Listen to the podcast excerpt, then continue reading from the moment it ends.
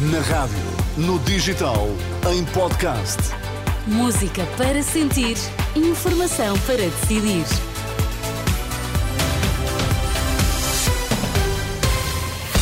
Vamos lá às notícias. Começamos por saber o que há a destacar a esta hora. Miguel, boa tarde. Olá, boa tarde. Depois de ter garantido que a compra de ações do CTT não tinha passado pelo Ministério das Infraestruturas, Pedro Nuno Santos admite agora que soube e concordou com a operação.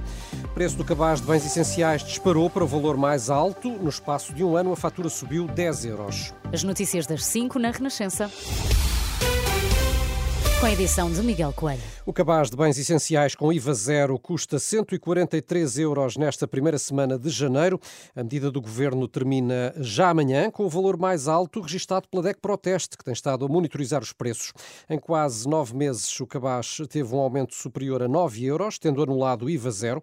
Já comparando com o início de 2023, a fatura subiu 10 euros para comprar os mesmos produtos. O maior aumento verificou-se no azeite virgem extra, que no espaço de um ano quase duplicou de preço, passou de cerca de 6 euros para custar 11 euros e 6 cêntimos por litro.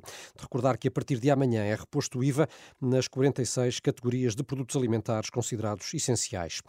Quase 600 comboios suprimidos até às 4 da tarde são as contas mais recentes da CP sobre os efeitos do segundo e último dia de greve dos trabalhadores da Infraestruturas de Portugal.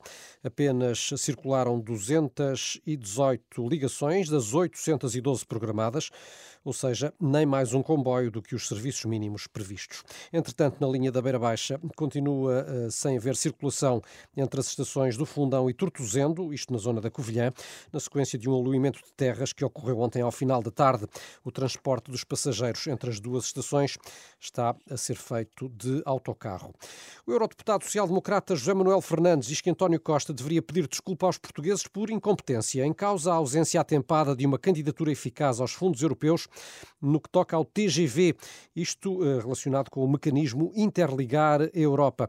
Desta forma, teriam sido assegurados os mais de 700 milhões de euros que o Primeiro-Ministro alega agora estarem em risco. Ainda assim, José Manuel Fernandes reconhece em entrevista à Renascença que o prazo de candidatura termina já a 30 de janeiro. António Costa tem razão que tem de apresentar a candidatura até 30 de janeiro. Não tem razão quando diz que tem de lançar o concurso público, porque isso dá maturidade ao projeto. Aquilo que António Costa devia fazer era dizer aos portugueses: peço-vos desculpa, fui incompetente, estive oito anos no governo, deixei passar o concurso de 2021, deixei passar o concurso de 2022 e apresentei um, um projeto que não estava à altura. Não falei com os grupos políticos.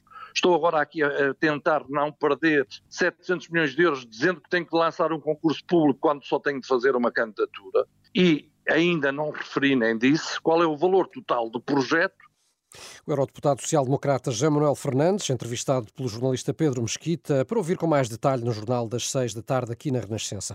A Iniciativa Liberal considera que o caso da compra de ações dos CTT prova que Pedro Nuno Santos está nas mãos dos partidos mais à esquerda.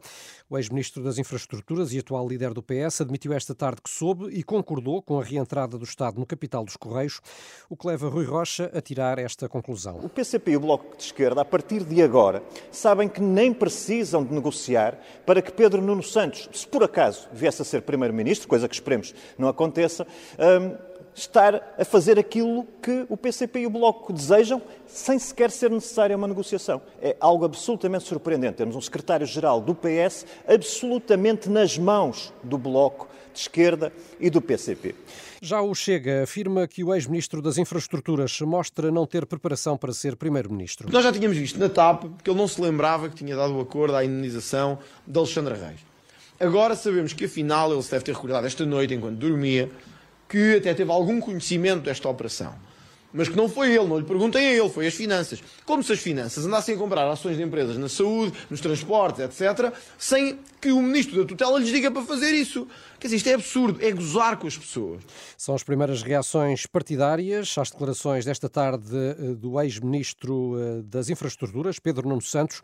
O Chega entregou, entretanto, um requerimento para ouvir no Parlamento com urgência o ex-ministro das Finanças, João Leão, também Pedro Nuno Santos, além de Catarina Martins e Jerónimo de Souza.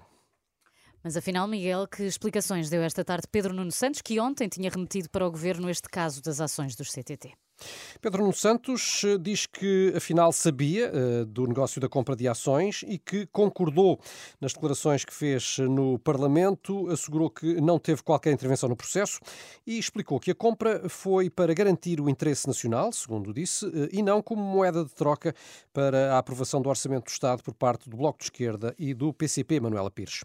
Não teve qualquer intervenção no negócio, não conduziu o processo, mas Pedro Nuno Santos diz que sabia e concordou com a compra de ações dos CTT. Obviamente que sabia e obviamente que concordo com aquilo que foi feito. O secretário-geral do PS falou no Parlamento poucas horas depois de Luís Montenegro ter falado em bandalheira. Pedro Nuno Santos diz que há limites no combate político. Nós temos que nos respeitar uns aos outros, respeitar os nossos adversários. Eu cá respeito o meu adversário, respeito Luís Montenegro. E há várias coisas que não faço, desde logo atribuir ao meu adversário declarações que não fez. O líder do PS diz que a compra das ações não foi moeda de troca para PCP ou Bloco de Esquerda e que o facto de ter sido mantido em segredo foi para não aumentar o preço e tudo foi feito dentro da lei. E dentro do quadro legal que foi cumprido, o Estado, até uma determinada percentagem, pode fazer essa compra sem fazer comunicação ao mercado. Presumo que foi isso que foi feito e desse ponto de vista, de, desse ponto de vista o interesse nacional foi defendido. O secretário-geral do PS criticou ainda a privatização do CTT, feito pelo governo de Passos Coelho, garantiu que não tem planos para reverter esse processo. Nós não, nós não podemos corrigir todas as asneiras que o governo PST-CDS fizeram durante o seu governo, infelizmente. E, portanto, não está prevista nenhuma reversão. O que nós queremos é trabalhar com o CTT para garantir que é prestado um serviço de qualidade, sem excluir qualquer hipótese do lado do Estado sem excluir, mas não estando, não estando previsto. A garantia de Pedro Nuno Santos, que diz que a participação do Estado no CTT era apenas para acompanhar o contrato de concessão e garantir que era prestado um serviço de qualidade. Manuela Pires, na Assembleia da República. Já esta tarde o Primeiro-Ministro também falou sobre este assunto. António Costa defendeu que era importante o Estado entrar no capital dos Correios, recusou que o negócio tenha sido feito em segredo, mas admitiu que não foi divulgado publicamente. A operação não foi, não foi mantida em segredo, porque há que, uh, os CDs são uma empresa cotada. As ações foram compradas em bolsa, forma mais pública não há. O que é que não foi revelado publicamente, comunicado publicamente? A intenção do Estado de comprar mas por uma razão óbvia. Porque no dia em que o Estado anunciasse que pretendia comprar ações do CDT, o que é que ia acontecer? As ações do CDT começavam a aumentar o preço. E, portanto, aquilo que nós teríamos de pagar pela compra das ações era muito superior àquilo que tivemos que pagar pela compra das ações. Recorde-se que as ações do CTT foram compradas em 2020 e 2021 e só esta semana é que se soube que o Estado eh, detinha esta participação nos Correios. Na véspera do Congresso do PS, Pedro Nuno Santos escolheu Francisco Assis para primeiro nome da lista à Comissão Nacional. Trata-se do órgão máximo do partido entre congressos, precisamente. Assis deverá integrar uma lista única que vai a votos no domingo e que inclui também elementos afetos a José Luís Carneiro. O grupo terrorista Estado Islâmico reivindicou a autoria do atentado ocorrido ontem no Irão, no cemitério de Kerman.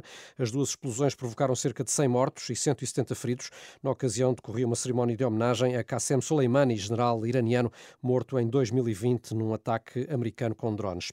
E ainda referência Filipe e Daniel à morte de Rui Mingas, o músico que foi um dos autores do hino nacional de Angola e antigo embaixador em eh, Portugal. Rui Mingas morreu hoje em Lisboa, vítima de doença prolongada, tinha 84 anos. Também com a particularidade de ter sido um dos autores, como referi, hum. do hino nacional de Angola. Obrigada, Miguel. São 5 e 8, a informação sempre atualizada em rr.pt.